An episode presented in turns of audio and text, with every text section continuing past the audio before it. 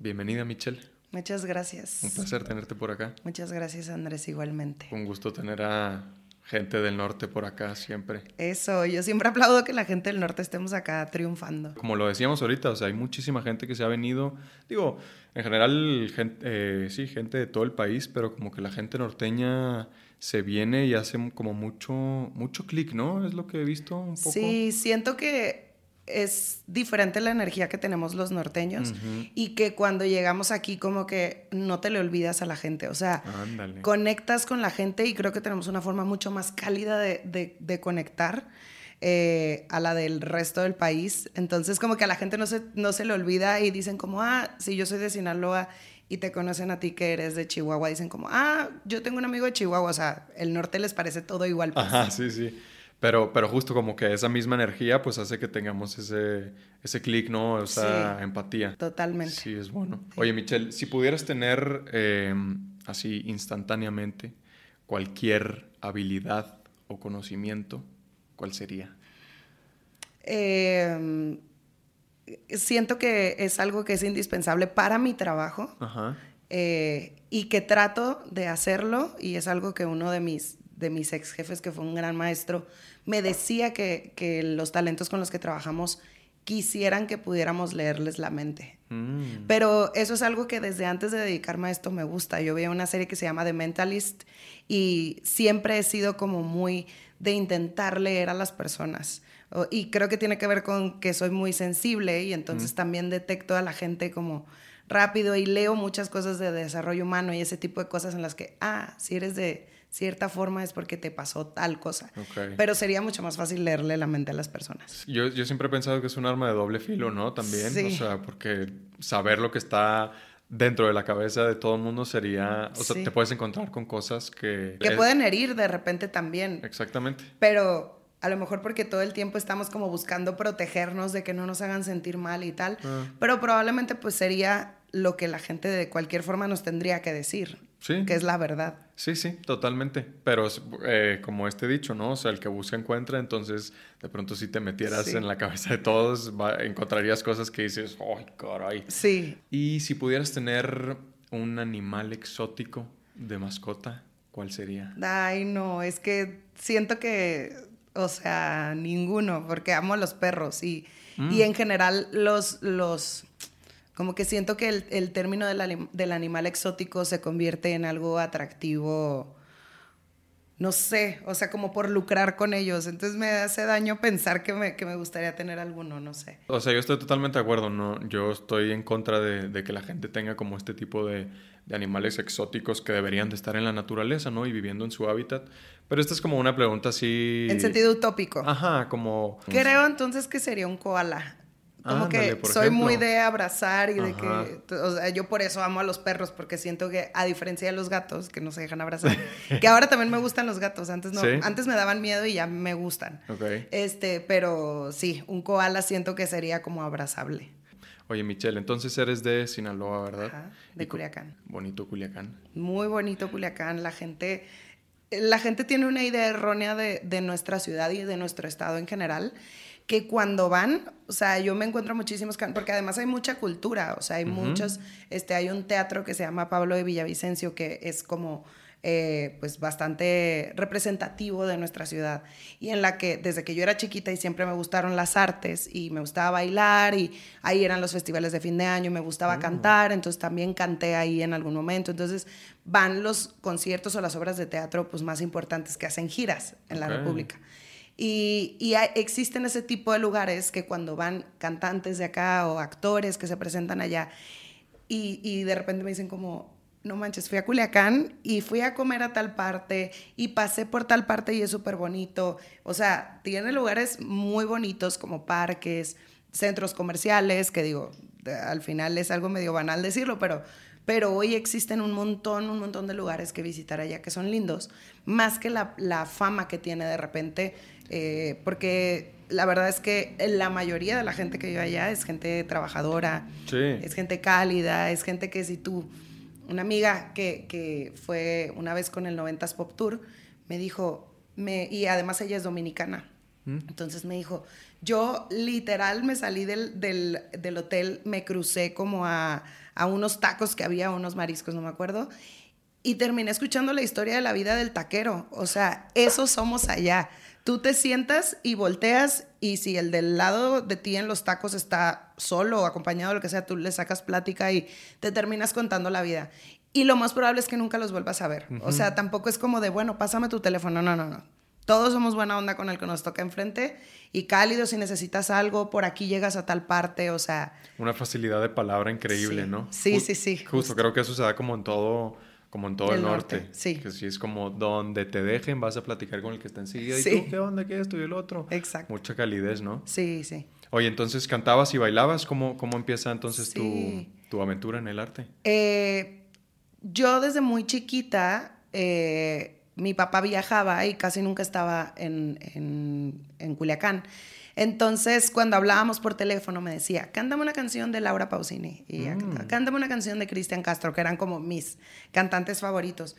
Y, y de ahí vino que siempre me gustara cantar. O sea, y entonces siempre estuve eh, en el coro de la escuela y en las clases de música y en el himno nacional, en los concursos y además siempre he sido como bastante entre competitiva slash como muy matada estudiosa. Entonces, si yo entraba al coro porque íbamos a ir a concursar para el himno nacional contra todas las escuelas, pues era como, yo trataba de hacerlo perfecto porque era como muy estudiosa, más que por la competencia de les quiero ganar, o sea, era como, quiero dar perfecto la nota, ¿no?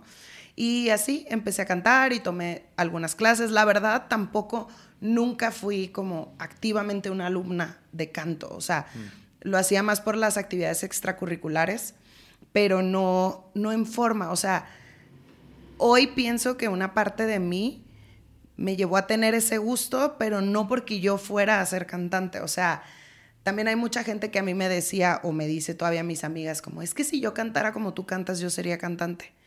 Y yo, pues es que si yo tuviera el cuerpo que tú tienes, a lo mejor yo también sería otra cosa. O sea, no todas las cosas, no todas las virtudes que tenemos tienen que ser explotadas de esa manera tan literal. Mm. Yo hoy creo que el hecho de que todo el tiempo me gustara eso y me gustara ver las novelas de niña, o sea, yo vi todo Televisa Niños y, y, y, y- y no, o sea, y todas las telenovelas de grandes y veía todo y me gustaba mucho la industria. Entonces, tengo muy buena memoria, lo cual también es un gran asset para lo que hago Sí. fotográfica.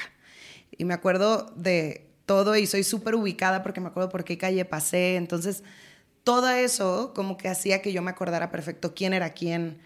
O sea, te reirías porque a veces es chistes locales con mis amigos, sobre todo los que son más grandes que yo, que se dedican a esto, pues que conocen a gente de la industria que es más grande que yo, o sea, actores que tienen 50, 60 años, o gente que ya murió y que yo sé quiénes son todos, o sea, hasta los que eran actores de reparto, porque me aprendía los nombres de una.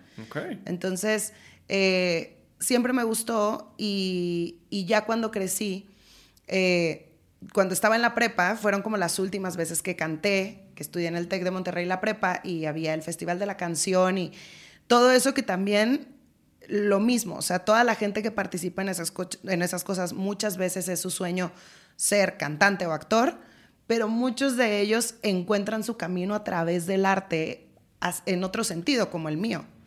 Y ahí fue cuando decidí que no quería ser cantante. O sea, em, por otras razones también, que de repente yo fumaba y mucho, entonces que está muy mal, no lo hagan, pero este, fumaba mucho y el maestro de canto que tenía me decía como, es que si quieres ser cantante vas a tener que dejar de fumar. Y yo, ay, tampoco quiero tanto ser cantante y dejé de estudiar canto. Entonces, eh, pero pasó el tiempo y también siempre fui como muy emprendedora, no tan aventada, siempre fui muy miedosa, pero, eh, y lo digo en pasado porque creo que ya no soy, es algo en lo que he trabajado, pero me acuerdo perfecto que cuando yo decidí venirme a vivir acá, porque primero vine a visitar a una amiga que vive acá, Ok. y me encantó la ciudad y dije, me quiero ir a lo que sea. O sea, yo estudié mercadotecnia y de eso me gradué. Ok.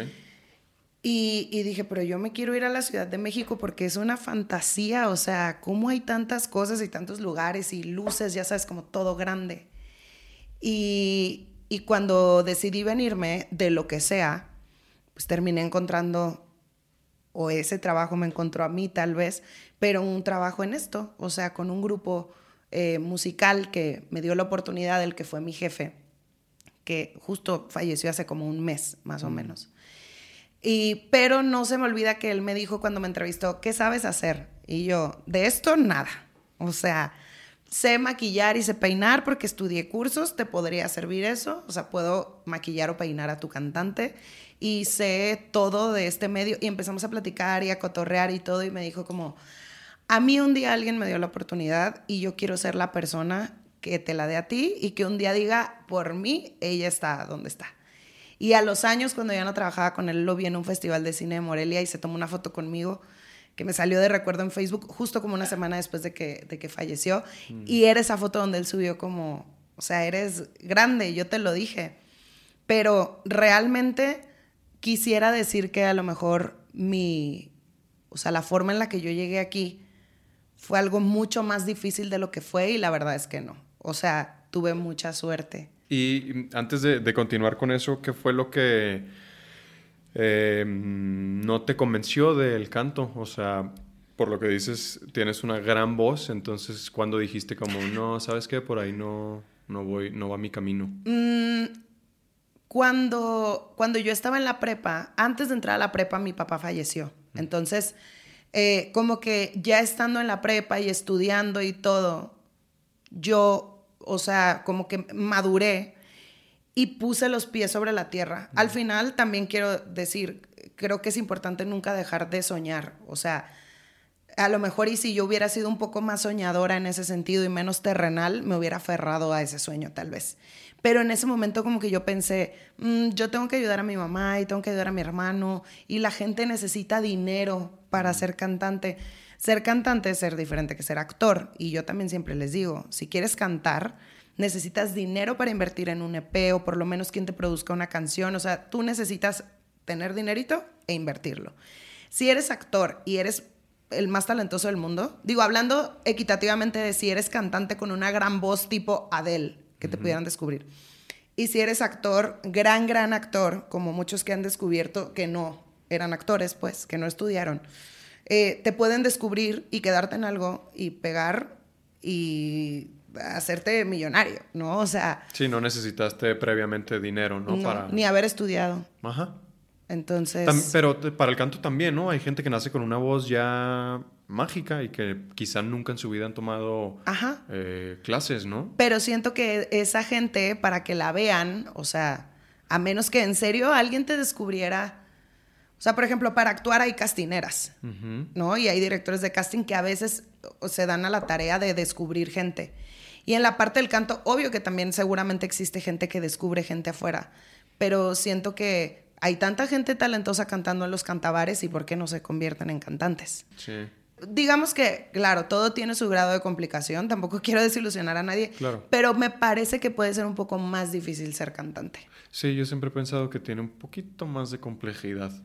Entonces quisiste como irte por el por una onda como más centrada, más objetiva y dijiste el canto no va para no es para mí, pero pero si lo llegaste a pensar, pues en algún punto sí. te querías dedicar a esto. Sí, yo me acuerdo que a los 18 fue como un día así de, bueno, ya, o sea, no, no no sé cómo explicarte, como si hubiera dejado de ser una niña en ese momento que siempre lo soñó y de repente ya aterricé siendo como una mujer un poco más madura y decir de, no, ya, o sea, esto era for fun.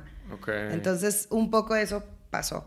Te digo, como te decía hace rato antes de que empezáramos, creo que, que todo es perfecto y que, mm, pues al final mi, mi camino era dedicarme a esto que es lo que amo. O sea, no tengo ni un mínimo grado de frustración ni de decir, es que hubiera querido ser cantante o porque la verdad es que hay managers que sí. O sea, yo sí veo a gente que, que se le nota que siempre quiso ser actor, ¿no? Y que entonces por eso, eh, o hasta de repente algo intentan por ahí como de meterse a actuar. Y yo sí siempre le digo a mi equipo, al menos es mi filosofía, no, no puedes estar de los dos lados. O sea, no puedes estar atrás y adelante.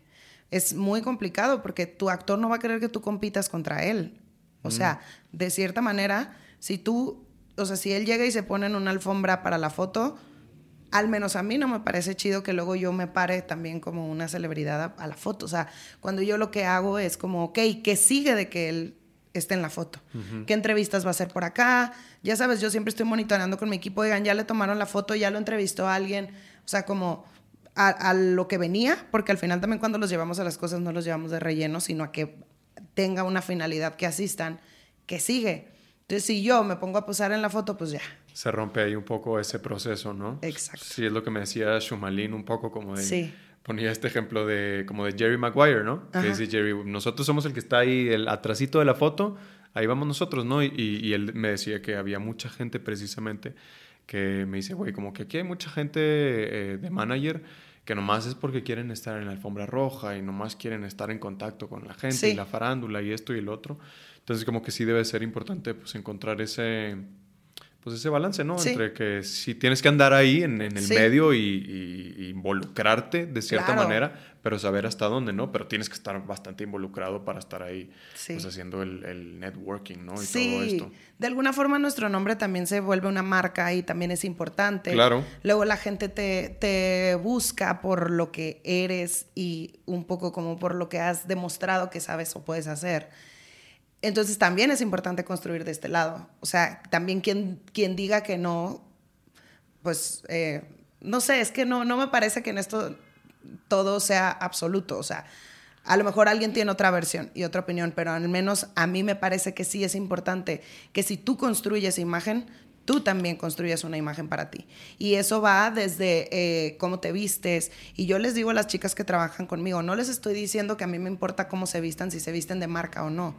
Yo les estoy diciendo que tienes que venir presentable porque a nadie le gusta que la persona que trabaja en su equipo venga toda fachosa o despeinada o, o sea, este, tampoco te estoy diciendo que te tienes que maquillar de salón, pero sí, por lo menos, o sea, una ayudadita, porque a veces hasta te toca salir atrás en las entrevistas. O sea, a mí me pasa que mi mamá o mis tías me mandan fotos de, mira, saliste atrás en ventaneando, pues tengo que ir lista, porque qué vergüenza para la persona con la que trabajas que vayas mal, ¿no? Poco presentable. Sí habla de ti, o sea, sí es una carta de presentación que te ayuda a tener más clientes también. Sí, sí, totalmente. Es ese balance entre que no, te puedes quedar en las sombras, porque pues, tienes que ir creando eh, hasta cierto prestigio, ¿no? También. Sí, justo. Para de esa manera seguir encontrando más talento y, ya que la gente te busque y sepa que eres pues una marca de prestigio y que mm, trabajas con gente importante, seria, formal, todo esto, ¿no? Y habla de cómo tú haces tu trabajo también. O sea, yo también siempre le digo a mi gente cuando me dicen como, ay, es que no sé cómo vestirme para tal evento, ¿no? Que ahora también los dress code son muy relativos porque te dicen casual y para una persona casual es una cosa y para otra es otra, pero está bien, porque al final representa lo que son. Entonces yo les digo, prefiero que vengas este, vestido mucho más elegante a que vengas menos. Sí. O sea, pero siempre hay detalles que te hacen que te veas diferente, entonces como sí procuro que se preocupen por ese tipo de cosas porque habla de ellos, habla de que le diste la importancia a lo que estás viniendo. O sea, yo también por eso digo, hay veces que me dicen como, ay, qué guapa vienes, o a veces hasta de broma de, ay, más que tus talentos. No, es que yo así me he visto. Mm. O sea, yo vengo en botas de tacón porque yo no sé andar sin botas de tacón, no porque para mí sea como, yo quiero lucir más hay gente, por ejemplo, que no puede andar sin tacones porque eso las hace pararse derechitas. A mí me pasa con, las botas. Entonces, y hay gente que no puede usar ni un tacón, le gusta estar flat, también está bien, o sea, tiene que ver como, pero cómo combinas esas cosas para que te veas bien. Entonces, te digo, habla de tu trabajo, habla de que esto te importó, habla de que quieres crear una buena impresión con la gente y de repente tú también y nos pasa en todo. Es como si sales con alguien en un primer date y ves que viene vestido X, pues es que no es que estaba esperando yo que trajeras algo de marca, pero si yo mínimo me tomé la decencia de bañarme, peinarme y cambiarme bien, si tú vienes en pantuflas, pues digo, ah, a este güey le vale. Sí, no hay interés, ¿no? Exacto. Sí, es una gran analogía. Oye, entonces, o sea, ¿conociste a esta persona porque tú te viniste a Ciudad de México? Pero no venías a trabajar, me dijiste. No, venía a buscar trabajo. Me vine ah. porque empecé a, cuando vine y me regresé y me encantó acá, empecé a mandar muchas solicitudes de trabajo en cosas de mercadotecnia.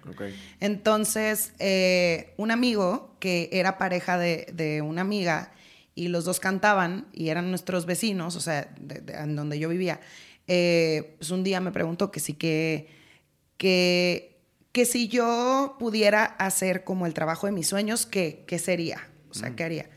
Y yo contesté así como, no, no, lo que sea, o sea, yo lo que quiero es quedarme aquí. Él, no, no, no, pero haz de cuenta que te van a dar el trabajo de tus sueños, el que tú quieres, ¿qué quieres? Y yo, ah, no, pues yo quiero trabajar en una agencia de relaciones públicas que se llama tal, ¿no? Que se llama Prensa Dana, que hoy sigue siendo como bastante famosa y es, es, es una mujer que admiro y respeto muchísimo. Y, pero en ese entonces, pues había cuatro que eran conocidas. Y porque yo toda la vida coleccioné revistas. Entonces, eh, yo decía, es que yo no sé, pero yo quiero poner en las portadas de las revistas a la gente o trabajar en una revista. Okay. Que Cosmopolitan era mi favorita y era la que coleccionaba. Entonces yo o trabajar en Cosmopolitan o, o, trabajar en una agencia de relaciones públicas. Pero yo ni siquiera sabía que se le llamaba ser publi relacionista a esto, pues. Así de, de, de en blanco venía yo. Y me dijo, a ver, yo ayer fui a una entrevista en la radio y conocí a un manager que tiene un grupo musical y me dio su tarjeta. Háblale, a ver qué hay. Y le, le mandé un correo eh, y le mandé mi currículum y como a la semana me escribió que, que igual y me hablaba y me veía, que porque estaba de viaje, pero regresaba en tal fecha de concierto y que me hablaba. Y era mi cumpleaños entonces salí a festejar con mis amigos como por primera vez aquí, ya sabes, jueves, fuimos al Pata Negra, así como perlas negras, o sea, yo la peor de las borracheras y al día siguiente en la mañana me escribió de, oye, puedes venir hoy a las 12 y yo me hice un café soluble, o sea, yo antes ni me sabía hacer café de nada, ni poner una cafetera porque vivía con mi mamá, o sea, entonces yo así de, ¿qué, qué hago para despertarme? Un café soluble, me lo tomé y casi que siento que me fui medio peda todavía, ¿sabes? O sea, como eso que todavía sientes de que... Sí, sí, sí, claro, que el alcohol está en tu... Todavía está en tu cuerpo. No, no oliendo alcohol ni nada. Eso sí, me acuerdo perfecto. O sea, bañada, peinada, maquillada, súper presentable, todo. Y, y, llegué a la entrevista con mi ex jefe y sus dos socios, eh, que hoy son también muy buenos amigos míos y, y, y vaya, no los veo tanto, pero estamos en contacto fueron como mi familia aquí, o sea, fueron como mis papás, que me cuidaban porque yo tenía 23 años, o sea, era una niña. Entonces, y ellos tres me entrevistaron y nos llevamos súper bien y fue como, bueno, te vamos a contratar de trainee. Eh, la verdad es que ganaba muy, muy, muy, muy poquito. Ellos lo hicieron un poco como como si yo fuera un estudiante que estuviera haciendo mis prácticas profesionales ahí, porque en realidad yo no sabía nada de eso. Entonces, en mi familia lo vieron también como, eh, bueno, vamos a hacer, nunca te fuiste a estudiar fuera, entonces va a ser como si te vamos a mantener un tiempo, como si estuvieras estudiando fuera. Pero al final, también una parte de mí, que yo me vine de Culiacán teniendo un negocio allá, o sea, yo ya tenía un negocio que dejé. Eh, porque siempre trabajé desde muy chiquita con, con mi familia, o sea, todos tenían como eh, tiendas de joyerías y accesorios y tal, entonces yo estaba muy acostumbrada a trabajar y a tener mis cosas. Y, y, cuando me vine, pues era como, ay, tener que estirar la mano y pedir, sí se vuelve complicado. Te costaba, ¿no? Sí, me costaba. Me, tengo una tía que, que, quiero muchísimo y que hace poco platicábamos de cómo eh, ella me decía, porque ahora mi prima, que es su hija, estudia en Guadalajara y pues vive la vida de los estudiantes fuera, ¿no? Y a veces se te acaba el dinero que tus papás te dan y estás como con 500 pesos y así. Y yo cuando puedo ayudo a mi prima, que además es como mi hermana. Entonces le, le, digo a mi tía, ¿te acuerdas cuando tú me hablabas y me preguntabas, ¿tienes dinero? Y yo le decía que sí, no tenía. O sea, tenía 200 pesos. Y en ese entonces no existía el Uber. Entonces yo agarraba un taxi de sitio que me cobraba 20 pesos, era muy cerca de donde yo vivía, pero al mismo tiempo estaba periférico, entonces no me podía ir caminando, mm. o sea, cruzaba, tenía que cruzar ahí raro. Entonces, 20, 25 pesos, casi que a veces me bajaba antes y ya caminaba a la última cuadra para ver que el taxímetro cerrara en 20. Sí, ¿no? sí, está. Sí, de que esto es lo que traigo. Y decía, ok, tengo para tantos días de trabajo y me voy a comprar unas sopas instantáneas y, y haz de cuenta, voy a desayunar cereal y ya, con eso toda la semana. Y me lleno de agua. Sí, sí, sí. La vida del estudiante. De que vas, en este caso de la chamba, de que fuiste a un lugar y había catering y ya unas galletitas, algo, ¿no? Café del que hay en la oficina, o sea. Y entonces yo le decía a mi tía, sí, sí tengo. Y ella, obvio, se da cuenta que no, y de repente, te deposité tanto, ¿no? Y yo, ay, por dentro era como todos esos angelitos que la vida te manda y te ayudan. Y obviamente, pues mi familia, mi mamá, mi abuela. Eh, pero así fue como logré subsistir. O sea, yo hoy como, como jefa de mi equipo y pues como una persona que le da trabajo a la gente, procuro que tengan buenas oportunidades y buenos sueldos, porque yo estuve en ese lugar, pero al mismo tiempo cuando entran a trabajar, sí entiendo esta parte que para mí fue retadora como de, como de decir, ok, esto es de trainee, gano poco, pero ahí también notas el esfuerzo que tienes de, o, que tiene esa persona de quedarse en esto. ¿Cuánto tiempo duraste ahí? Duré como seis meses. Eh, la verdad es que económicamente, pues no, luego me subieron un poco el sueldo, pero no, no podía yo como, o sea, no era sostenible para mi vida y mi estilo de vida. Y ellos me ofrecían como otras alternativas que, para las que yo no me sentía lista. Entonces, eh, después me encontré otro amigo de Culiacán que trabajaba en lo mismo en otra agencia. Y le dije, oye, si algún día hay una oportunidad por ahí, porfa, piensa en mí. Pero eso fue como en noviembre, me acuerdo, en una fiesta de fin de año de Cosmopolitan. Y, y pasó el tiempo y hasta en febrero encontré un nuevo trabajo. Y todo ese tiempo, o sea, yo le dije a los que eran mis jefes de, oigan, voy a tener que renunciar para buscar trabajo porque no está padre que yo les esté pidiendo permiso para irme a entrevistas. O sea, al final, si yo estoy trabajando para ustedes, pues no les va a gustar. Y, entonces renuncié por ahí de enero y como en un mes fue que yo dije, si no encuentro trabajo porque ya estaba así, me voy a regresar. Y ya estaba en que me regresaba cuando así recibí esa llamada de, oye, pues venía a entrevista, era un jueves, en la madrugada iba saliendo del cine y mi amigo como, perdón que te escribo a esta hora, pero puedes venir mañana a entrevista a las 12 del día. Y ahí voy también otra vez a otra entrevista así de esas de un día para otro. Y al final, pues sí, también me, me quedé en ese trabajo. Y estuve otra, como otro año más en esa agencia hasta que me fui a Bobo Producciones, que es, es, una agencia que es muy importante, sobre todo en temas de producción, que hoy producen el 90s Pop Tour y eh, Matute, Lupita D'Alessio, pero en ese entonces pues tenían un área de actuación que era como bastante importante y muy grande y con un equipo muy padre.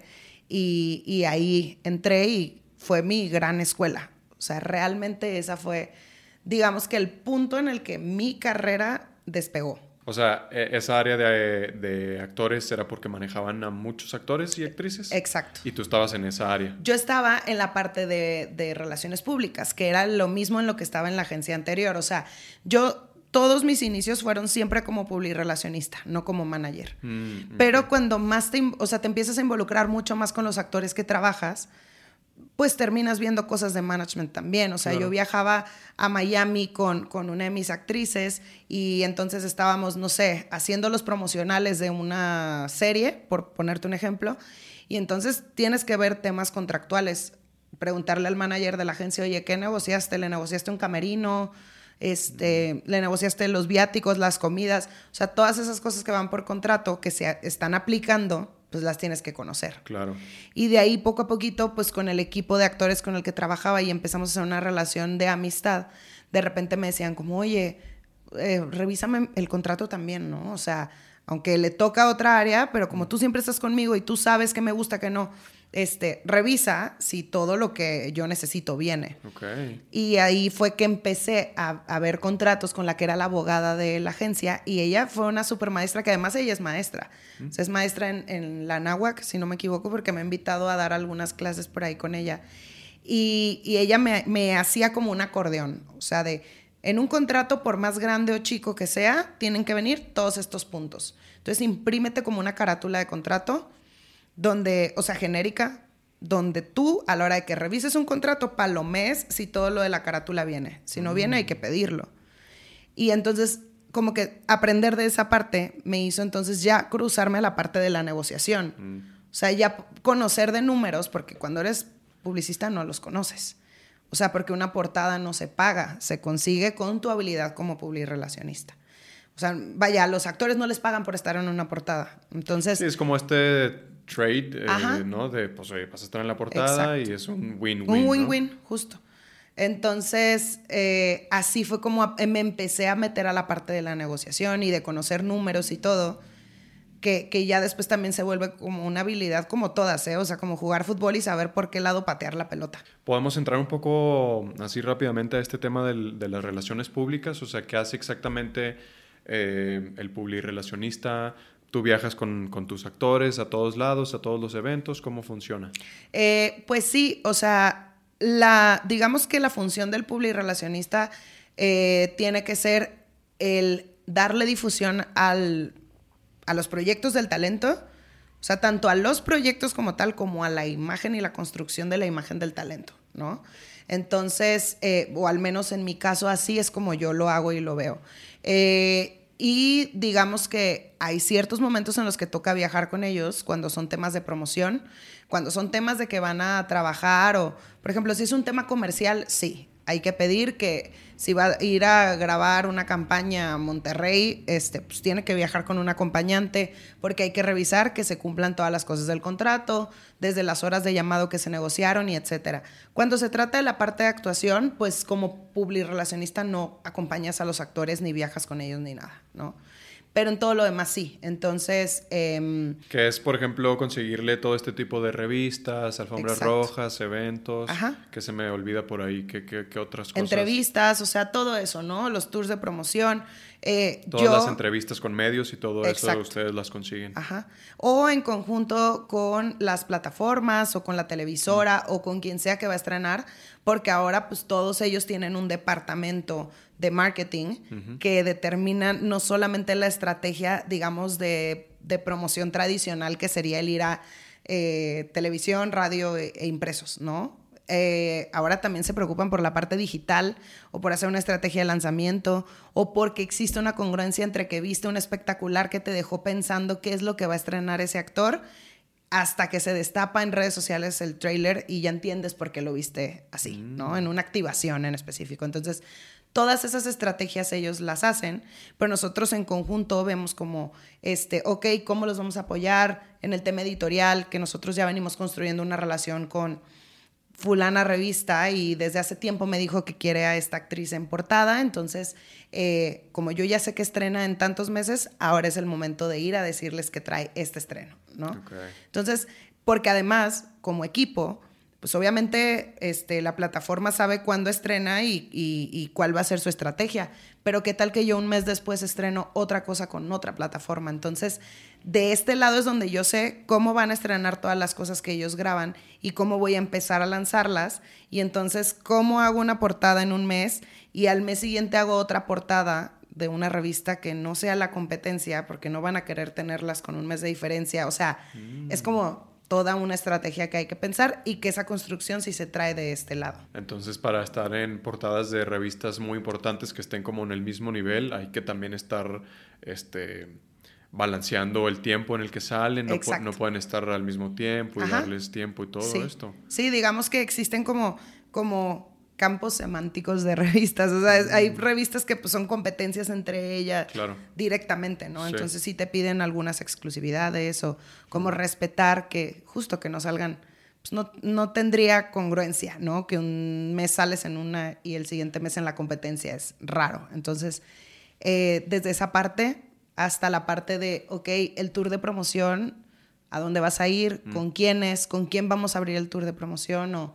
Eh, a lo mejor según el, perfil del entrevistador y del programa y qué tipo de temas tocan, a dónde sí vas a ir y a dónde no. O sea, a lo mejor en una película de terror conviene ir a hacer promoción a ciertos lugares, pero en una película de comedia conviene ir a otros, espacios. Y ustedes tienen que estar coordinando todo eso y estar como en contacto también mucho con, pues, con todos esos, esos medios, ¿no? Para, para, irlo coordinando. Sí, o sea, normalmente pues los equipos... Eh, un día te ofrecen a uno y entonces el otro día te ofrecen a otro de los actores que está promocionando otra cosa mm. y así le vas dando vueltas pues, a, los, a los mismos contactos ofreciéndole a tu gente. ¿Cuál es el tiempo promedio que te dan como exclusividad una revista? Un mes, o sea, bueno, hay veces que sí me han pedido más, o sea, como algunas muy, muy importantes de, oye, por lo menos tres meses que no salga en otra cosa. Okay. Entonces eso, y la verdad es que también tampoco es tan fácil conseguir portadas, ¿no? Aunque seas muy famosa, o sea, por lo mismo de que entre revistas, tampoco si ya te vieron en una, no, no es que te quieran al siguiente mes en la competencia, ¿no? Mm. Entonces se vuelve por ahí como un juego de tiempos que eh, aprendemos o deberíamos todos de aprender a jugar como publirelacionistas y del otro lado también los editores eh, siempre están pendientes de lo que están haciendo los demás. Sí, sí, están como muy atentos entonces a eso. Sí, entonces pues de repente tampoco es que de los 12 meses que tiene el año, un artista de verdad puede estar 12 meses en, en portada, me explico, o sea, se hacen unas 4, 5 al año. O sea, como un mes y uno no. Cuando es gente muy, muy famosa, ¿no? O sea, los demás pues les cuesta un poco más de trabajo. Claro. ¿Y cómo fue que llegaste entonces a tener ahora tu, tu propia empresa? Que se llama Punto... Se llama Punto Entertainment. Em, primero eh, estuve cinco años en otra agencia como socia. Okay. Eh, y la verdad es que me enseñó también muchísimo desde la parte de saber qué es lo que yo quiero. O sea, hablando de, de esta parte como empresaria y de la visión que yo quiero tener y, todo. Eh, desde esa parte hasta como la parte, mm, digamos, como también mía emocional de saber con cuánta gente quiero trabajar y a cuánta gente me quiero entregar, ¿no? Porque eh, pues existen estos formatos de agencia que son muy grandes y que llevan a muchísima gente, a 100, a 200 personas y de repente a mí me parece, al menos para mi forma de ser y como yo me relaciono con la gente que trabajo, que es imposible que puedas darles todo tu tiempo. Y, un trabajo de calidad, ¿no? Exacto. A todos, o sea, de pronto es complicado. Y obvio que seguro debe de existir una forma en que eso funcione, porque al final sí existen esas agencias, ¿no? Si no, no existirían. Y tienen a un montón de gente trabajando y todo, pero te repito, por mi forma de ser y la forma con la que a mí me gusta relacionarme con la gente que trabajo, ese formato de agencia grande a mí no me funcionó. Entonces decidí independizarme para hacer algo mucho más chico. ¿Tenían ese, perdón, en, esa, en, la agencia en la que estuviste asociada, entonces era ese formato de muchos actores? Sí, o sea, eran muchos más, tampoco como, como las agencias muy, muy grandes, pero digamos que sí eran muchos más que esto. Y yo eh, también haciendo como un trabajo personal y emocional muy importante para mí que ha sido este año, que fue en el que me independicé. Eh, decidí que, como te digo, cómo era como yo me quería sentir al respecto de este negocio. O sea, más que cómo me vean, ¿eh? O sea, más que si me ven como una agencia. Hay gente que me dice, ay, llevas 25, son un chorro. Bueno, obvio, 25 personas son muchas, pero compáralos con los que tienen 200, ¿no? Eh, pero yo como que a mí misma me organicé y dije, ¿con cuánta gente puedo? O sea, es como decir, ¿cuántos hijos puedo tener? Porque en realidad sí se convierten un poco en eso. O sea, de verdad, te sorprenderías de la cantidad de cosas que vemos de ellos. Y lo digo no a manera de queja, sino todo lo contrario. Es tan bonito poderte meter en la vida de las personas y escarbar en su arte para saber para qué son buenos y para saber por qué, en cómo se ellos se están relacionando en su vida personal, eso se podría explotar de qué manera. O sea, para mí el hecho de que seamos amigos del talento me costó trabajo porque siempre lo vi como imposible y sentí y me lo dijo también hace poco una, una manager, te rompen el corazón también cuando se van. O sea, es como una decepción amorosa también, porque cortas una relación de pareja también, ¿no? Entonces, yo empecé como a cuidarme en ese sentido y luego empecé a darme cuenta que la gente con la que escogí trabajar es otro tipo de persona y que entonces sí estoy dispuesta a involucrarme con ellos a nivel emocional para poder sacar lo mejor de ellos, porque al final los actores trabajan con emociones. Entonces, tiene que ver como desde la parte de, eh, también son muy volátiles y muy cambiantes, entonces poder leer si hoy quieren hacer cierto tipo de proyectos y a los seis meses ya quieren hacer otro tipo de proyectos. Y está bien. Es parte de... Sí, no está mal, no está mal cambiar de, de pensamiento. O sea, no se puede ser toda la vida una sola cosa. Entonces, esa parte para yo poderme involucrar, la única forma de lograrlo para mí era que fueran menos y poder como escarbar un poquito más en lo que cada quien quiere hacer. Poder tener una relación más cercana e íntima con cada uno. Sí, sí, y, poder ver qué es lo que quieren de verdad. O sea, y hay veces que me dicen como, ay, es que ya te olvidaste de mí, hace un chorro que no nos vemos.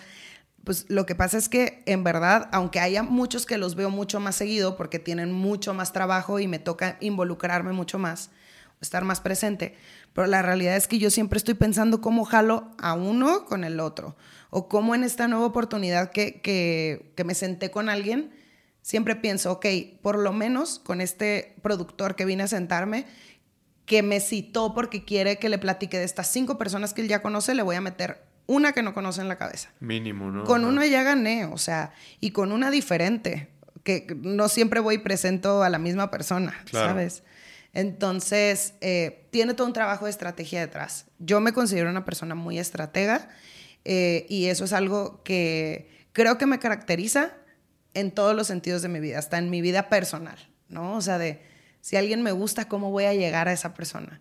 O si yo quiero conocer a alguien este, por un fin personal en específico, ¿cómo le voy a hacer para llegar a esa persona? Mm. Entonces, hago lo mismo con la carrera de mis talentos y, lo, y, cómo lo hago es justo involucrándome mucho más con ellos. Si tuvieras que entonces explicarnos como si no supiéramos nada del trabajo del manager, ¿cómo empieza el trabajo del manager? Pues primero tienes que sentar a conocer a la persona. A tu actor o actriz. Exacto. Porque existe primero, pues, justo un primer contacto este, en el que hay que sentarse a conocerse. No, si, a veces a mí me toca que me contacta gente que nunca había visto, ¿no? Que obvio ahora por las redes sociales ubico, pero vaya que nunca nos habíamos encontrado siquiera en un evento o que en una premiere de una película donde yo acompañé a un actor, él era parte del elenco. O sea, hay veces que es gente que nada. Entonces, a sentarme a vibrarnos y conocernos y ver si conectamos, que me parece lo más indispensable. Hay gente súper talentosa con la que yo no he conectado y he decidido mejor ya no trabajar. Entonces, esa parte me parece súper importante. Conocer a la persona antes que al actor, ¿no? Primero, para ver justo si tienen esa afinidad, empatía, si es una persona cuerda, ¿no? También he trabajado con gente súper, súper, súper talentosa que a lo mejor allá afuera la gente ve como, no manches, tiene todo para brillar y yo no he conectado con esas personas y te digo, por más que yo detecte que esa gente me podría dejar mucho dinero, pues prefiero no porque luego eso se vuelve un suplicio. O sea, tienes que hablar con ellos todo el tiempo. Entonces, como porque yo escogería trabajar con alguien que siento que no va a funcionar, mm. ¿no? De eso a que me caiga mal, pues no, probablemente lo vería en la calle y lo saludaría. Hay gente que amo y adoro y abrazo cuando la veo y yo no trabajaría con ellos o no volvería a trabajar con ellos, ¿no? Entonces, lo primero es conocerse y conectar. Eh, después, pues, la chamba del manager, al menos como en mi equipo, es... Eh, tratamos de hacer como vemos todas las herramientas que tiene esa persona, desde las fotos que tiene, si tiene un demorril, también hay gente que nunca ha hecho nada, ¿no? Y entonces ni modo que por eso no les demos la oportunidad. Entonces, como, ok, te voy a mandar estas escenas a ver qué tal actúas, porque a lo mejor lo primero que vemos es el perfil físico, ¿no? ¿Tengo este perfil o no? En los castings están pidiendo mucho este perfil y yo no lo tengo. Entonces, como esa parte eh, empezamos a, buscarles castings nosotros con las castineras o los productores con los que conectamos y pues los llevamos hasta el momento en el que puedan hacer el casting. Eh, darles tips de cómo prepararse, eh, desde dónde estudiar, quién los puede coachar, si es un casting que tiene como un requerimiento en específico, pues quién, justo a quién puedes contratar a lo mejor que inviertas para que te coache hasta que logres ese casting, ¿no? Ese personaje.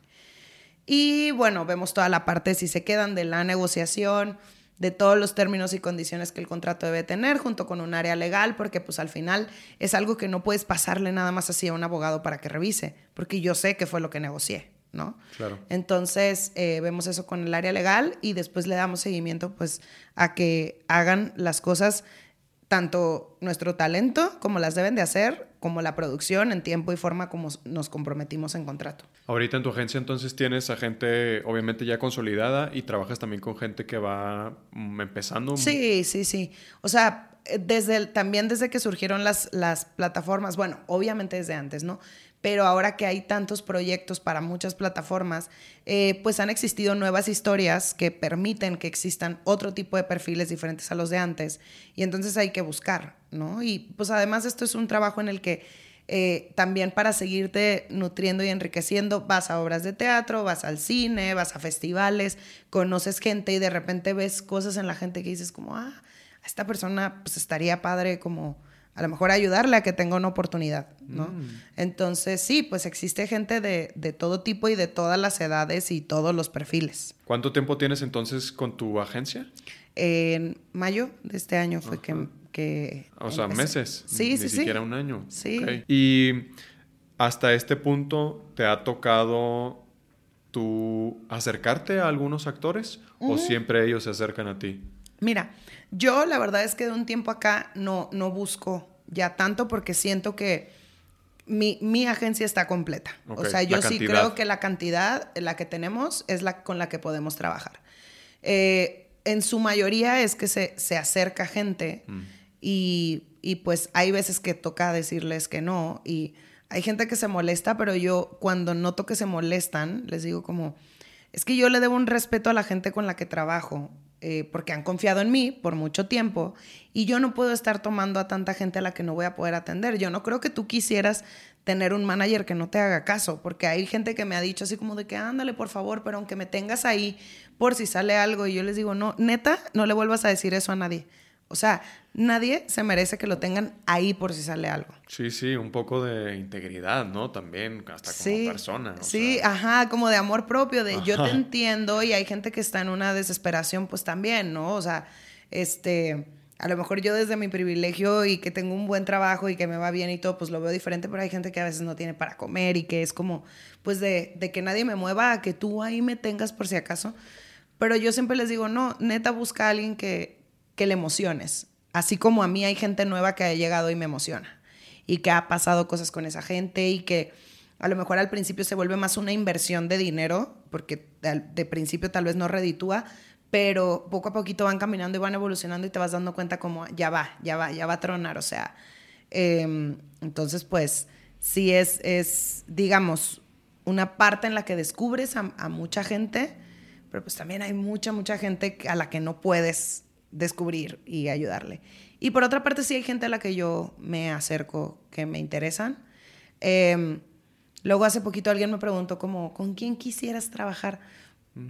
Es que decir que con nadie es extraño, este, pero sí de momento yo la gente con la que trabajo me parece increíble. O sea, yo en otros equipos, en otros trabajos, o sea, en otras agencias antes, yo veía cómo había gente que se moría por trabajar en otros lugares porque había ciertas personas, ¿no? A lo mejor también como hasta en una parte de modo fan. Este, y digo, no, no, no quisiera ni siquiera poner nombres sobre la mesa, pero de gente muy, muy, muy famosa que está en otras agencias. Y entonces hay gente que se muere por irse a trabajar ahí. Y que yo he dicho, a mí, sus artistas famosos esos que tienen son los mismos que yo tengo. O sea, para mí son igual de importantes y de, porque al final pues son talentosos, o sea, la fama es otra cosa, es efímera y, depende de muchas cosas.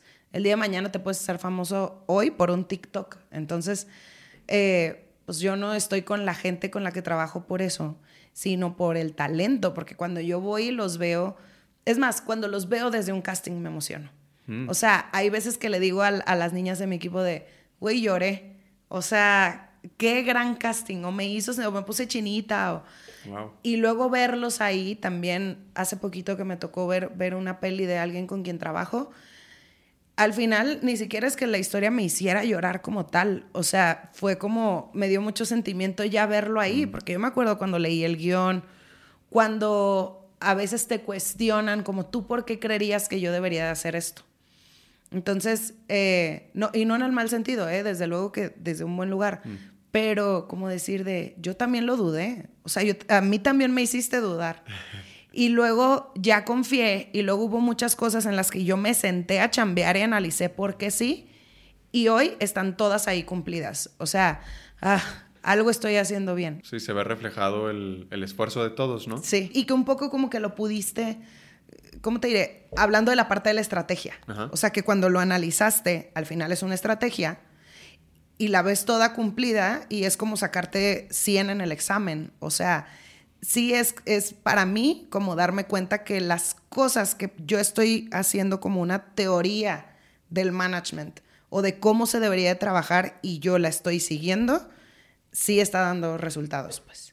Ahora que estamos hablando de los castings, ¿cómo inicia un proceso de casting para, para ti y tus actores, por ejemplo? Eh, pues nosotras en el equipo, porque además somos puras mujeres y ah. quiero mantenerlo lo más que se pueda, Este, quiero darle mucha oportunidad a que las mujeres crezcamos en la industria. Entonces, cuando nosotras eh, estamos siempre en contacto con las castineras, o sea, con los directores de casting o con los productores con los que ya hemos trabajado, incluso buscando a nuevos, yo más que buscar nuevos talentos, la verdad busco nuevas oportunidades de ese lado. Mm. O sea, más como sentarme con gente con la que no me había sentado, este, ver otro tipo de cosas, a lo mejor que no hemos hecho ni mis talentos ni yo, para que tengan oportunidad en, otro tipo de lugares. Entonces es como, más por ese lado estoy como siempre rascando. Entonces, eh, estar mandando la carpeta que tenemos de actores constantemente eh, y, que cuando los pidan o los quieran ver eh, para el proyecto, pues nosotros tenemos como, le avisamos al talento, oye, este, te quieren ver para esto, les mandamos toda la información. Yo desde que me siento con ellos la primera vez y les explico cómo trabajamos, les digo, primero que nada necesito que confíes en mí ciegamente. Si no vas a confiar, o en el momento en el que dejes de confiar, mejor dejémonos. Porque existe gente que luego, mm, a la hora de que les mandas las cosas, por ejemplo, creen que no les estás dando más información porque pues por flojas no investigan más, ¿sabes? Hay castings que ni siquiera te dicen el nombre real. O sea, hay series que por temas, este, pues digamos, un poco de confidencialidad, a la hora de que lo castearon se llamó de una forma y a la hora de que salió se llamó de otra.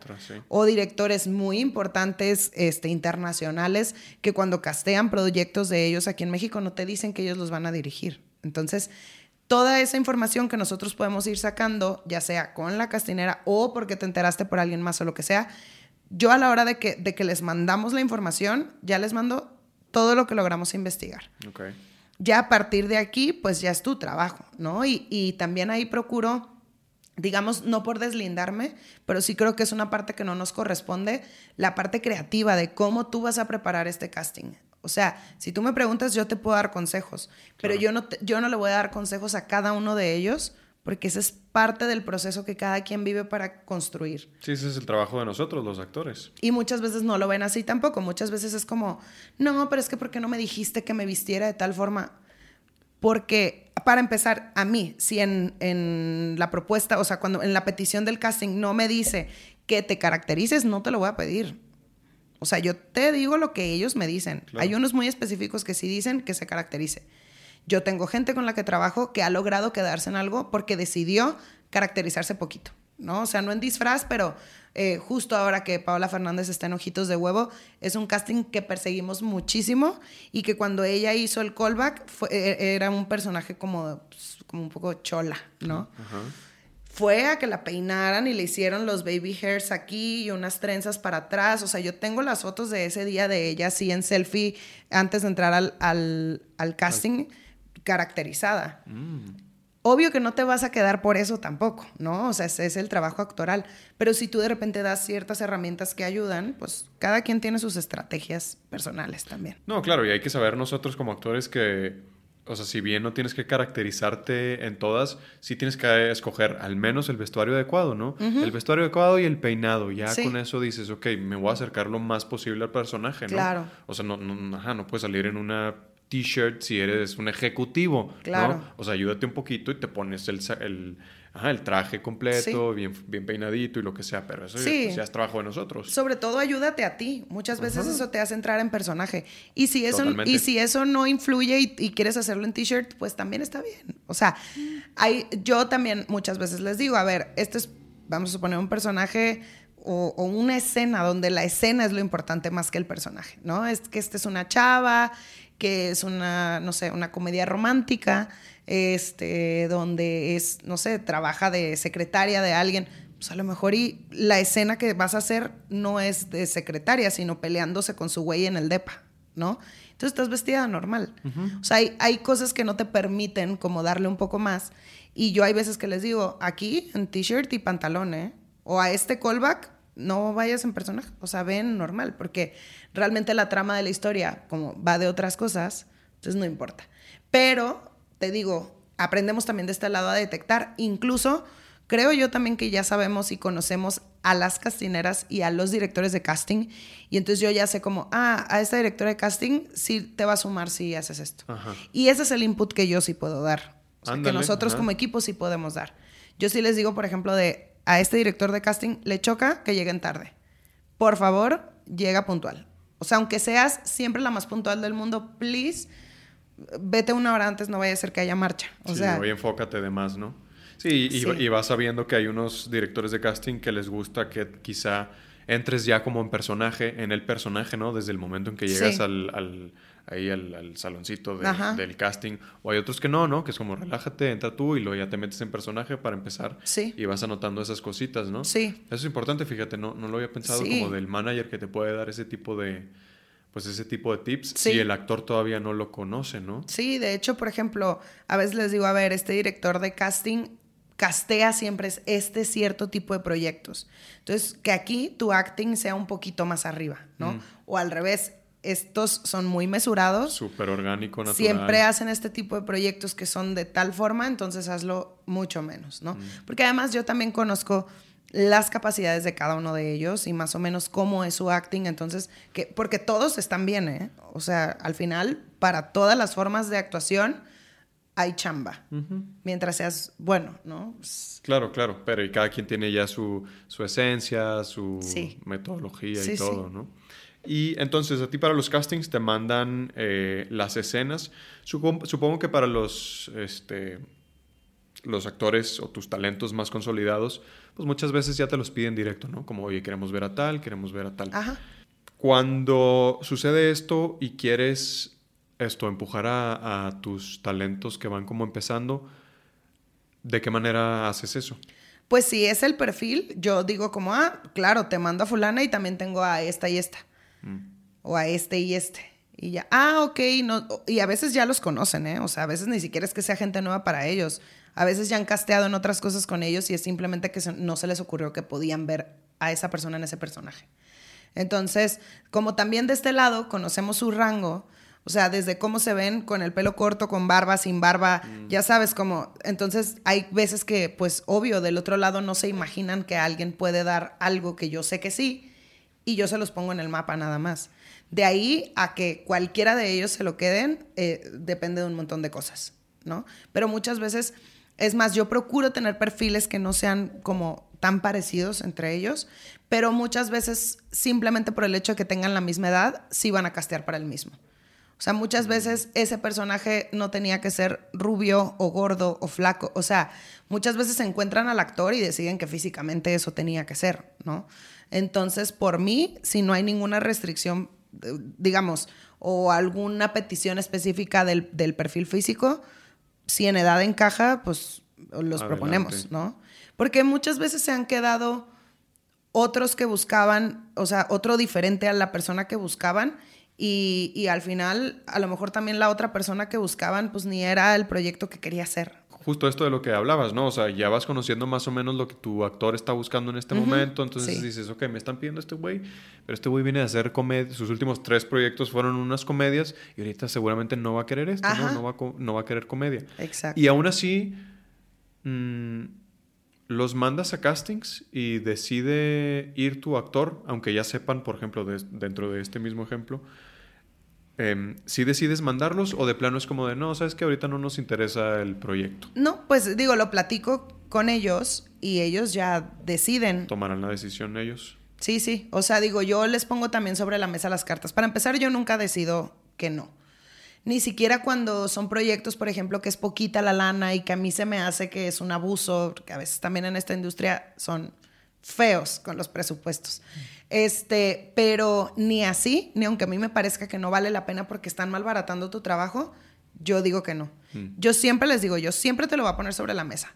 Yo no sé si hoy necesitas dos mil pesos para una cosa o no. O sea, no soy yo quien tiene la última decisión.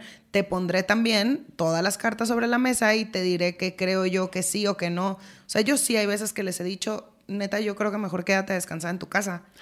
O sea, que hacer esto. Sí, que no vale la pena. O ya hiciste algo como esto, muy parecido, o sea, idéntico. Me pasó con una serie muy padre que se iba a hacer y querían a alguien que ya había, acababa de terminar un personaje igualito. Entonces fue como, es que la quieren ver a ella, es que, y yo sí, ya sé que la quieren ver porque la, lo- la serie que acaba de terminar no ha salido.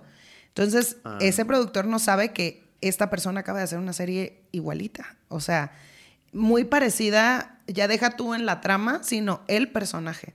Entonces yo te estoy haciendo el favor a ti, porque el día de mañana que salga dos series donde tiene el mismo personaje, también se van a quedar los productores como, ¿por qué a nadie se le ocurrió que no era buena idea? Mm, claro.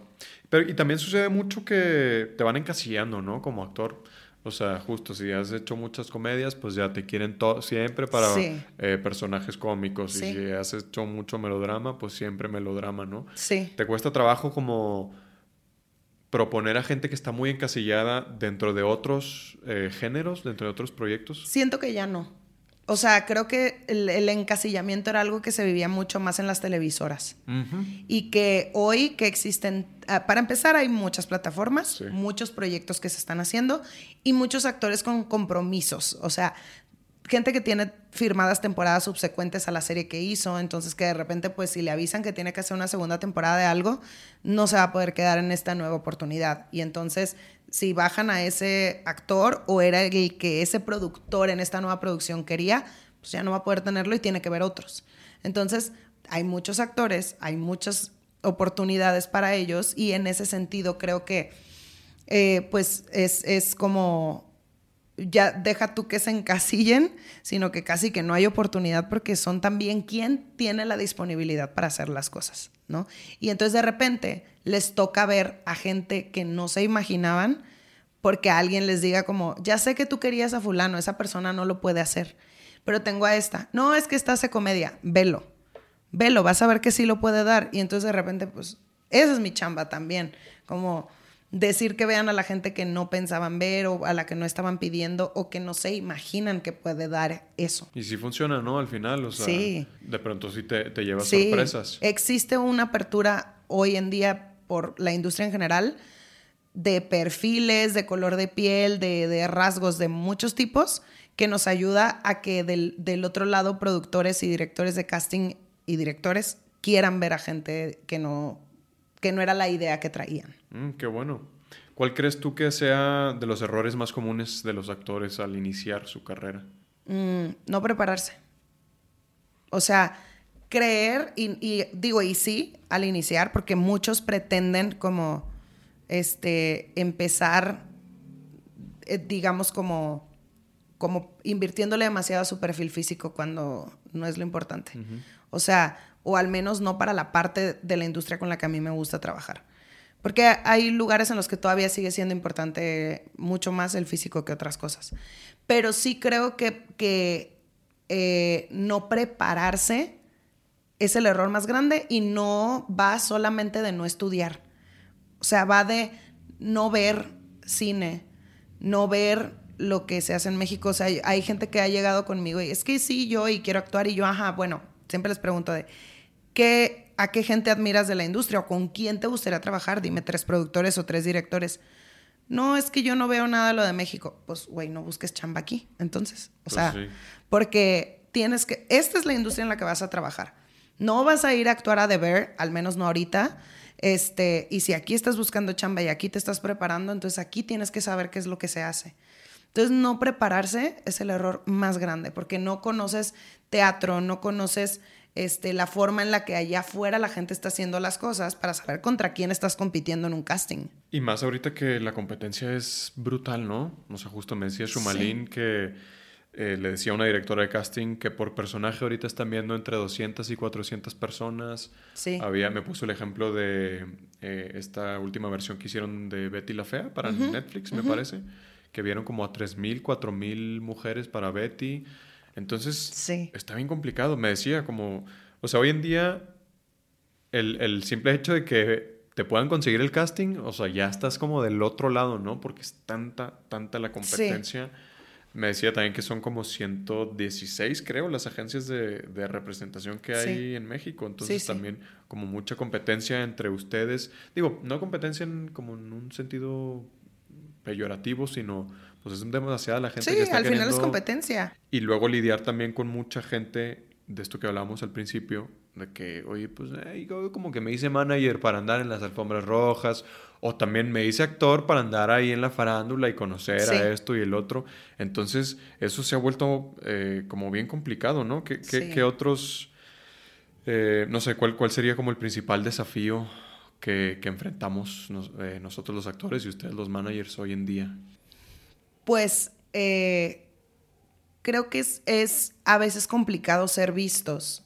O sea, que, que, tanto para ustedes como para nosotros, en lugares en los que no dominábamos, nos den una oportunidad. Mm. O sea, hay producciones, por ejemplo, que no se castean a través de, de una agencia de casting, sino directamente, ¿no? Una producción independiente. Mm. O tienen como su propio departamento de casting. Entonces, eh, pues hay gente a la que a veces no tienes acceso simple y sencillamente porque no, le, no habías tenido la oportunidad antes, ¿no? Yo aquí siempre le digo a la gente con la que trabajo, el manager o la agencia que te diga que conoce a todas las castineras y a todos los directores y a todos los productores, es mentira. O sea, yo hasta tengo amigos productores que, que me dicen como, yo no quiero trabajar con tal manager que es como súper de, de, muchos años, me explico. Este, y, no, y tiene un, una agencia muy grande, ¿no? Entonces, no tiene que ver con que tú las puedas todas, sino con relaciones. Obvio, hay gente que se relaciona mejor con otras personas, este, y que eso abre más puertas. Y por otro lado, al mismo tiempo, nada es imposible. El hecho de que yo nunca haya tenido acceso a cierto productor no significa que nunca lo pueda tener. Y yo siempre le digo eso a mi equipo. Si alguien de las personas con las que nosotros trabajamos quiere hacer cierto tipo de proyecto con cierto tipo de director, búsquenlo. O sea, escríbanle, aquí está mi carpeta, este, aquí está mi gente, pidan una cita. Al final muchas veces así se logran las relaciones, o sea, no tiene que ser porque ellos te tengan que pedir a ti primero al actor, o sea, busquen a la gente. Sí, es uno el que tiene que abrir las puertas, ¿no? Pero eso nunca se va a terminar. O sea, al final siempre van a estar surgiendo nuevas producciones y nuevos productores. Entonces tú siempre vamos a tener que estarlos buscando. Actualizándose, ¿no? Ajá. El, yo creo que, que no ser vistos, pues es una de las cosas más peligrosas que podemos vivir las dos partes, porque a lo mejor tú puedes sentir que se te va una oportunidad porque no te enteraste que iba a haber tal casting o tal proyecto que hubiera sido tu proyecto o que tú eras físicamente la persona perfecta o lo que sea. Eh, eso puede ser como lo más difícil con lo que nos podemos encontrar. ¿Y qué tan eh, regularmente estás tú reportándote, por ejemplo, con las castineras, como enviando tus, tus carpetas? Pues procuramos que sea seguido, o sea, es que depende, con muchas hablas mucho más mm. todo el tiempo, o, o da la casualidad de que han tenido más proyectos en los que tu gente va avanzando, entonces estás hablando siempre con ellas. Y ya no tienes que estarte como reportando. Exacto. Al final, de todas formas, como siempre, se los estamos mandando cada cierto tiempo y hay otras con las que de repente te das cuenta que hace dos meses no casteo, pero hay agencias de casting que no tienen tantos proyectos y que tienen, no sé, cuatro proyectos en el año, ¿no? Entonces, pues a lo mejor y cada dos, tres meses les escribo como, oye, ¿cómo estás? Aquí está, hay algo nuevo, ¿cómo vas? O sea, más o menos ese tiempo. Ok. Oye, y ahorita que hablábamos de los contratos, ¿qué, serían los puntos principales así que tú revisas en un contrato y que, bueno, y que deberíamos de revisar nosotros los actores, ¿no? Sí, pues eh, creo que lo más peligroso hoy en día es el tema de las exclusividades y que hacer una cosa te bloquee hacer otra en tiempos. Porque te ah. piden ciertos tiempos para que tú avises cosas. Entonces, y digo, no es de hoy, eso también de antes que cuando reinaban las televisoras, el tema de las exclusividades era lo que más te podía dar un problema, ¿no? No podías ir a pararte a una si tenías con otra.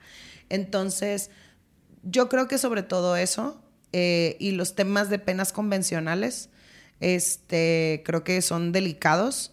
Eh, siempre le digo yo a la gente, eh, y no es ningún secreto y de hecho lo diría de, cualquier cosa, no solo de esta industria. Siempre que alguien nos pida una cláusula de una penalización, hay que intentar pedir una cláusula espejo. O sea, si tú me piensas penalizar, si yo hago tal cosa, lo menos que yo espero es que tú te comprometas a lo mismo de regreso. Claro. ¿No? Entonces, creo que esos son como los puntos más delicados e importantes para revisar. Que esto de las exclusividades, o sea, se da como más en las series es que hoy, por ejemplo, pueden existir exclusividades de eh, que no puedas hacer una serie mm, de cierto tipo. Por ejemplo, este infanto juvenil, ¿no? Si vas a protagonizar una serie infanto juvenil, en cierto tiempo no puedas hacer otra. O si estás protagonizando algo que va para niños, que no puedas hacer algo con desnudos. ¿No?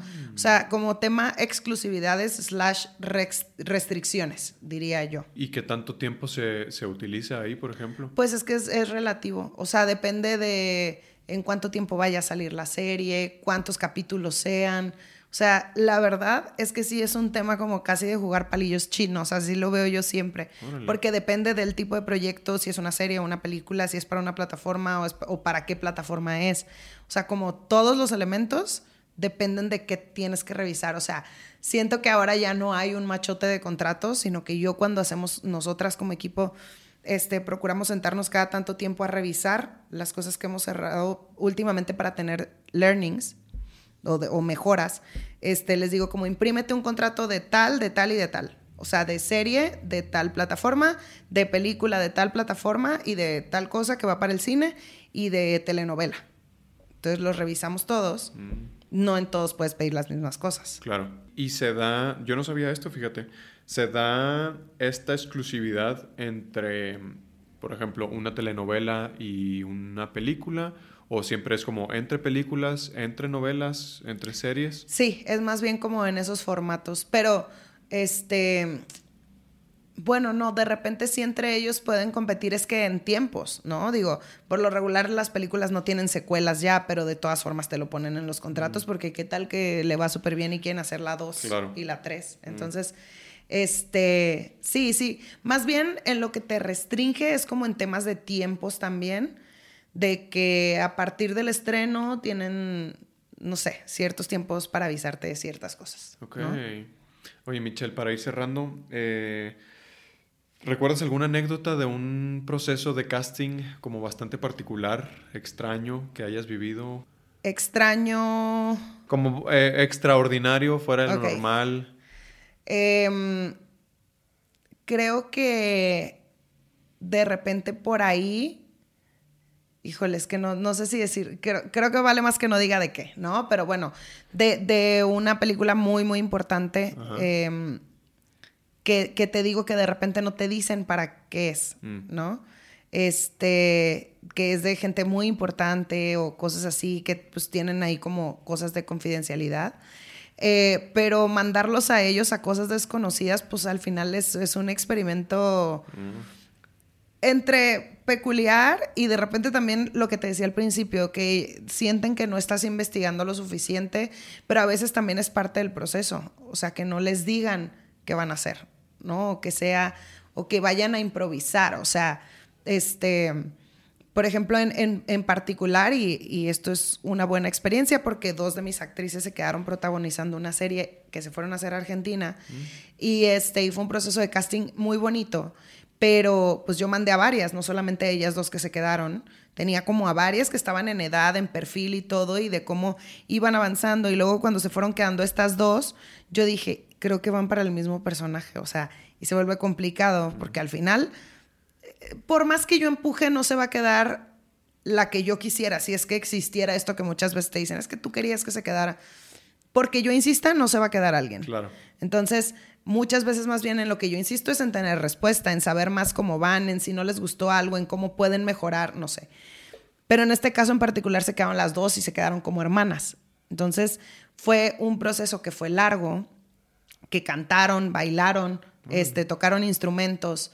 Entonces después les, les dijeron que si podían tocar, haz de cuenta, otro instrumento o que si mañana podían venir a otro callback que no estaba planeado, aprendiéndose otro de los personajes porque ahora el director quería verlas como cruzadas, ya sabes, de que es que pensamos que tú ibas a ser la grande y tú la chica, pero ahora queremos ver al revés. Entonces todo eso para ellos pues es es fuerte y de este lado también toca ya estando en ese punto como estar muy de cerca. O sea, de que hablar por teléfono, entonces te avientas media hora de llamada por teléfono de, ok, pero a ver, y si es esto, vete preparada así, yo me enteré que esto, o sea, ya va como una preparación de las dos partes mucho más intensa. Este, pero pues al final ese fue un casting muy bonito porque requirió de muchas cosas, de muchas habilidades y de mucha preparación, de mucha memoria también de un día para otro y que se quedaron. ¿Cuánto duró más o menos como todo ese proceso? Ay, ¿qué será?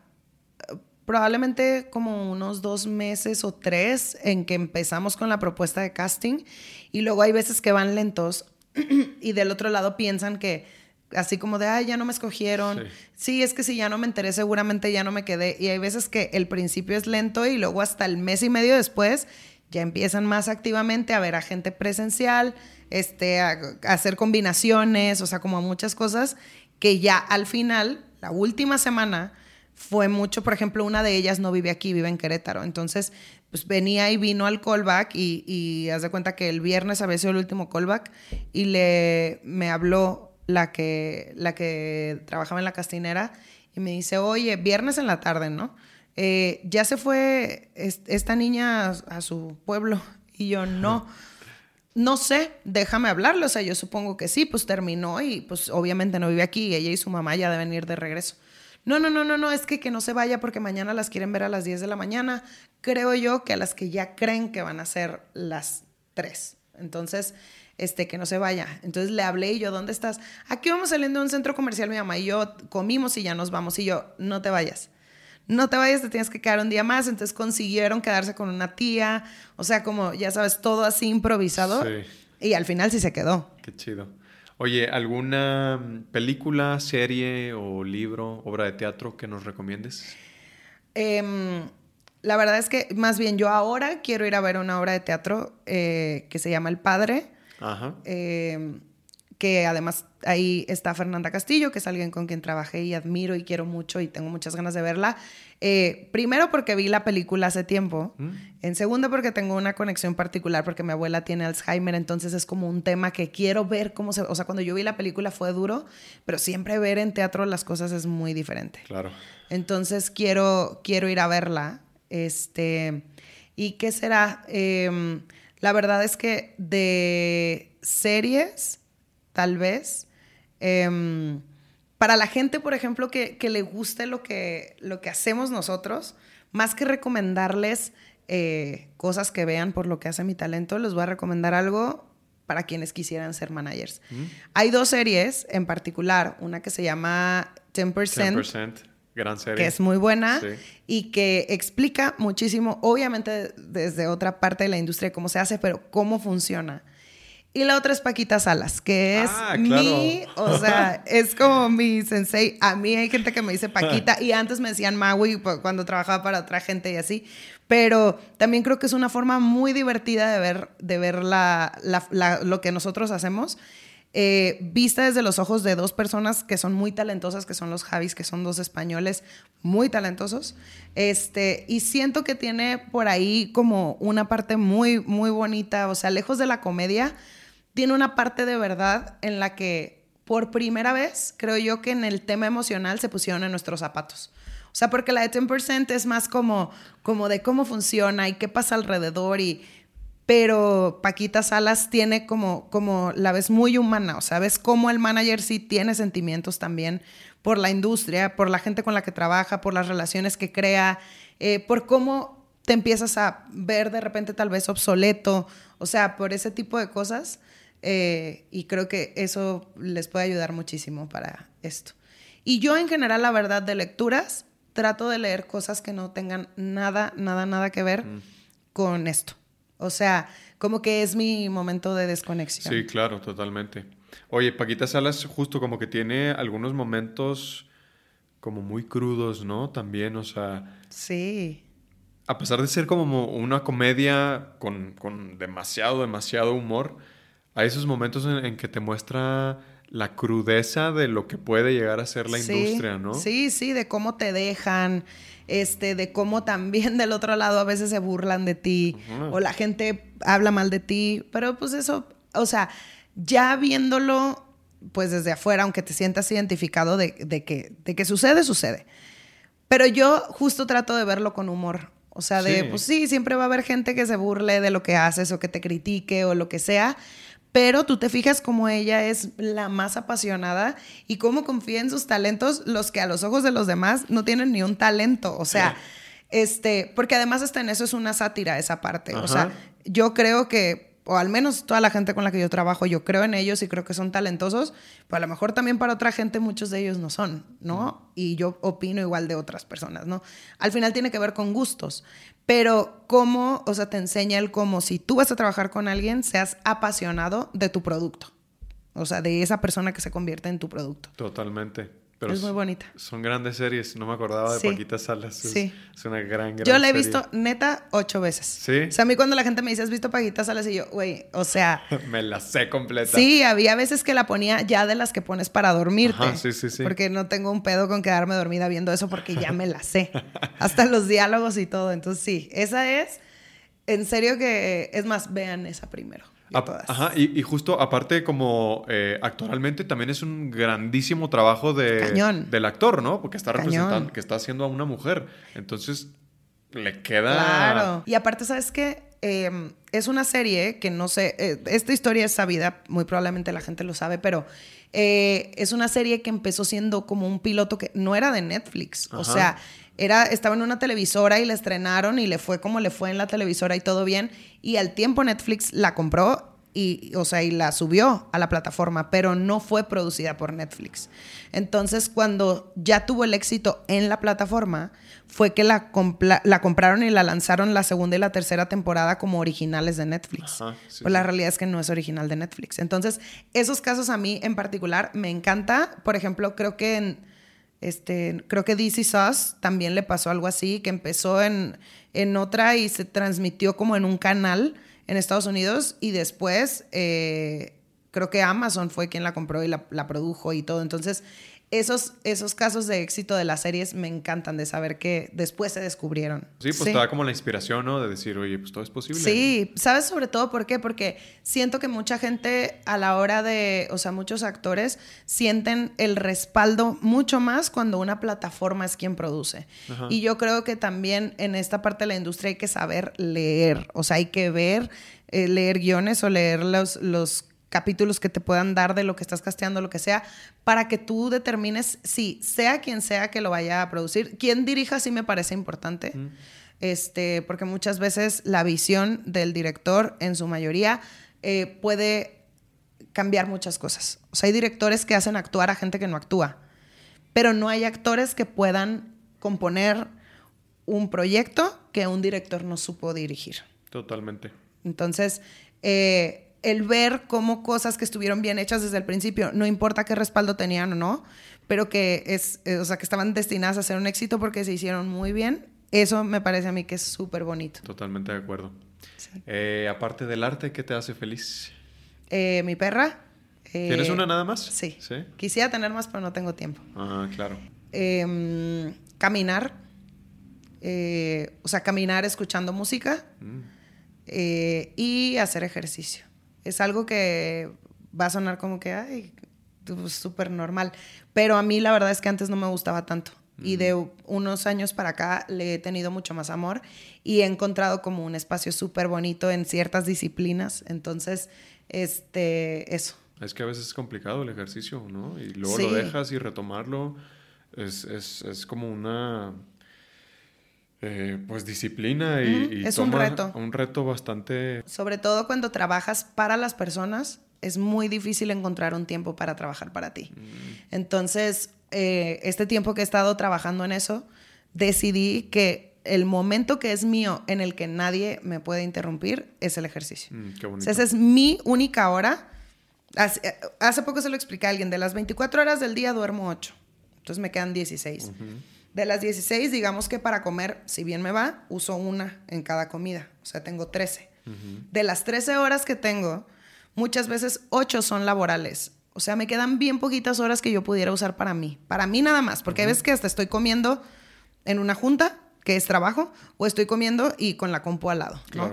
Entonces, si puedo tener solamente una hora del día, que a veces se vuelven como dos entre el traslado, pero una hora en la que no contesto el teléfono, para mí es lo más bello del mundo. Y además, si es algo en lo que puedo ser mejor todo el tiempo, que es para mi salud, está lo máximo, porque empecé a correr en comando o voy a barrer y entonces puedo hacer más cosas cada vez y, saber que hago esas cosas cada vez mejor y que tengo más resistencia y lo que sea, pues es súper bonito. Sí, es bien bonito ir viendo cómo vas teniendo una evolución, ¿no? Que de pronto dices, órale, oye, ya estoy más fuerte, oye, la ropa te empieza a quedar distinto. O ya sé hacer cosas, ya sé cuando me dicen que me pare de cierta forma, ya sé qué es y antes no sabía. Sí. Entonces, eh, siempre que invito a alguien a que vaya conmigo esas cosas, alguien que le está trabajo, eh, costando trabajo hacer ejercicio, eh, y que les da miedo, porque yo fui esa persona, de no ir a cosas nuevas porque te da miedo, porque no sabes. O sea, yo en la vida había corrido y cuando mis amigas casi me obligaron a ir a correr a comando, fue como, güey, no voy a aguantar nada. Y sí aguanté. Mm. Y luego me hice adicta y todos los días quería ir y era mi momento del día de sacar todo. Y entonces me di cuenta cómo empecé corriendo en un punto y terminé empezando en otro punto mucho más arriba. Y le digo a la gente, no tengas miedo, nadie sabe que es tu primera vez hoy. O sea, yo todos los días llego y no volteo a ver alrededor quién está corriendo, cuánto, o sea. Sí, estás pendiente de ti, ¿no? Y cuando preguntan de que alguien es su primera clase y cinco levantan la mano, yo los vi afuera y nunca me imaginé que fuera su primera clase. Claro. Así como hay cuerpos que ves y que no se ven, no sé, atléticos, porque hay gente que no hace ejercicio por tener músculos y eso, entonces es un cuerpo fit y no te imaginas que esa persona corre muchísimo, ¿no? Exactamente. Entonces se trata, como en todo, de decidir empezar. Esa, esa es la decisión, es la más importante, ¿no? Sí. Eh, ¿Redes sociales? Eh, en todas las redes estoy como arroba Michelle Verdugo eh, y mi agencia es arroba punto mx. Pues Michelle, mucho gusto y igualmente. Muchas gracias, estuvo muy, muy interesante y muy útil la plática. No, muchas gracias a ti, espero que te vaya súper bien, eh, que mucha gente te escuche y que tome esto como inspiración de quien sea que venga, porque em, no hay ni un foro pequeño ni grande para hablar. Eh, por ahí alguna vez un actor que es muy, muy famoso decía que tú no puedes saber en dónde está tu público y entonces por eso hay que ir a todo. Y si alguien hoy escucha esto y le sirve inspiración y hemos tocado el corazón de una persona o hemos motivado a una persona que haga algo, eh, pues ya, con eso ganamos. Sí, es lo que yo pienso. Ya con que a una persona le haya servido esto, ya estamos del otro lado, ¿no? Exacto. ya cumpliste un poquito ahí la, la, misión. Sí, yo por ahí siempre les digo que si tienen algo que preguntarme o lo que sea, yo procuro siempre responder que no me pregunten cosas de mis actores y eso, porque eso no les voy a contestar. Claro. Pero de verdad, cuando son preguntas que tienen que ver como con lo que, cómo encontrar el sentido de, la vida o para qué, a qué dedicarse y eso, me encantaría poder apoyarles. Claro. Entonces, ah, pues qué chido. pues muchas gracias y igualmente los mejores deseos. Muchas gracias. Nos vemos en el siguiente episodio. Adiós.